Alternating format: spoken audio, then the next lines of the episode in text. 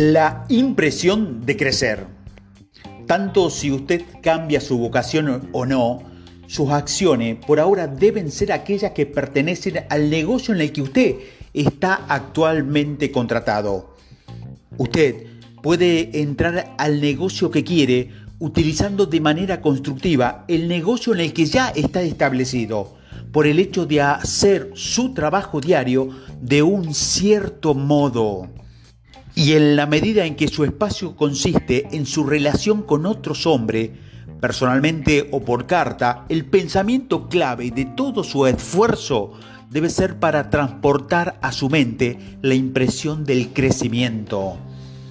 Crecer es lo que todos los hombres y todas las mujeres buscan, y eso es el impulso de la inteligencia sin formar dentro de ellos buscando la expresión más completa. El deseo de crecer es inherente a toda naturaleza y es el impulso fundamental del universo. Todas las actividades humanas están basadas en el, en el deseo de crecer. La gente busca más alimento, más ropa, se abriga mejor, busca más lujo, más belleza, más conocimiento, más placer. Quiere crecer en algo, más vida.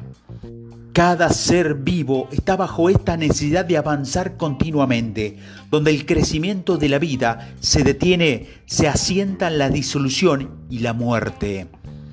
El hombre lo sabe instintivamente y por eso él siempre busca más.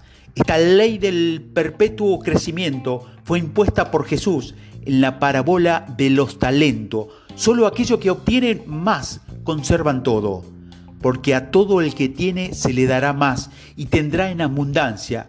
Aquel que no tiene se le quitará hasta lo que no tiene, decía Jesús.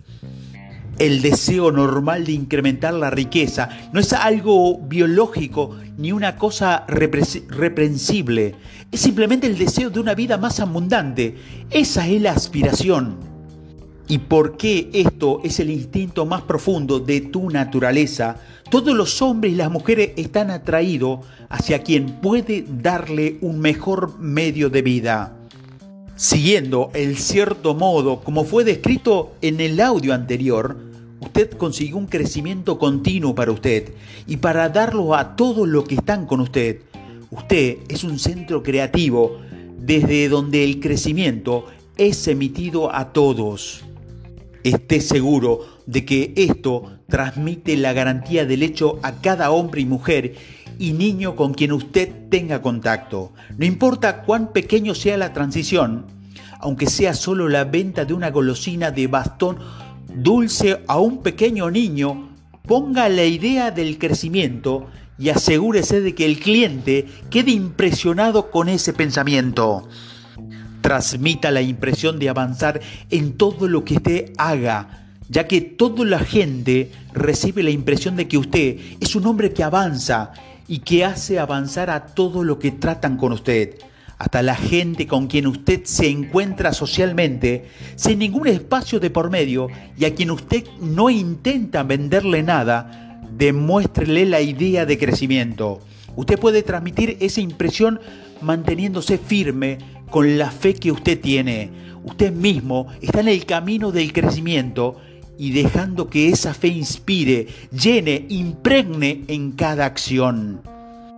Haga todo lo que se hace con la firme convicción de que usted es una persona que avanza y que usted le da avance a cada uno de los demás.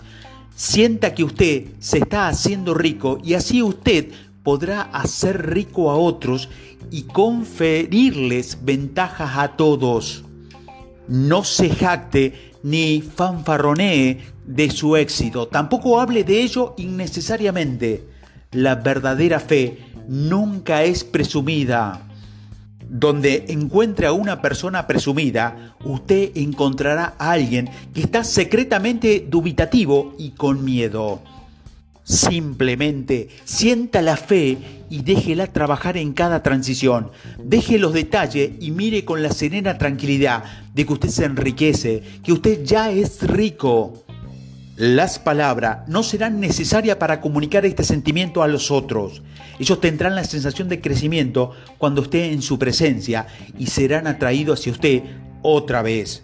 Usted debe impresionar a los otros de manera que ellos sientan que, asociándose con usted, conseguirán crecer.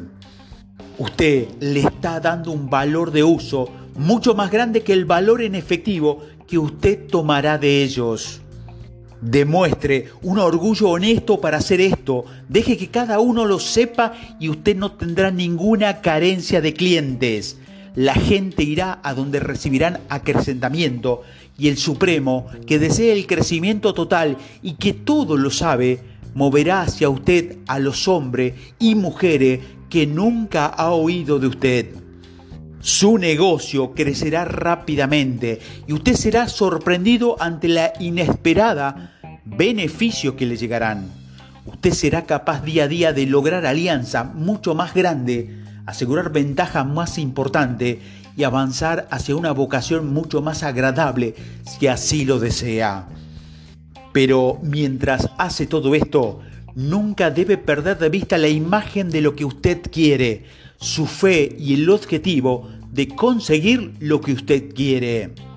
Déjeme proporcionarle aquí otras palabras de precaución con respecto a ciertos motivos. Tenga cuidado con la insidiosa tentación de buscar el poder sobre otros hombres. Nada es tan agradable a la mente parcialmente desarrollada y con mala formación como el ejercicio del poder o el dominio sobre los demás. El deseo de gobernar para obtener una satisfacción egoísta ha sido la maldición del mundo.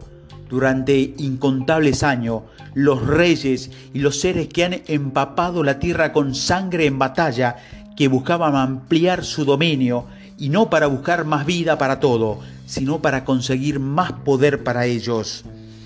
Hoy el motivo principal en el mundo industrial y en los negocios es el mismo. Los hombres ordenan a sus ejércitos de dólares desperdiciar la vida y los corazones de millones y se pelean con la misma loca perturbación por el poder sobre los otros. Los reyes comerciales, como los reyes políticos, están inspirados por la, por la lujuria del poder. Jesús vio en este deseo de dominar el impulso de aquel diabólico mundo que él procuró devorar. Lea a Mateo y verá cómo él imagina la lujuria de los fariseos para ser llamado maestro, sentarse en los sitios más altos para dominar sobre los demás y poner carga sobre las espaldas del menos afortunado. Y como él compara esta lujuria del dominio con la búsqueda fraternal por el bien común del que ya él llama a sus discípulos. Escape a la tentación de buscar la autoridad, para ser un amo, para ser considerado como alguien que está por encima del vulgo o impresionar a otro con una demostración de abundancia. La mente que busca el dominio sobre otros es una mente competitiva y la mente competitiva no es la creativa. Para dominar su ambiente y su destino no es necesario que usted gobierne sobre su prójimo, y de verdad, cuando usted entra en la lucha del mundo por los sitios más elevados, usted comienza a ser conquistado por el destino y el ambiente. Y su idea de hacerse rico se hace un asunto de posibilidades y de especulación. Así que tenga cuidado con la mente competitiva. No puede ser formulada ninguna mejor declaración del principio de acción creativa que la manifestación favorita de la antigua regla de oro de John Toledo, que lo que quiero para mí, lo quiero para cada uno.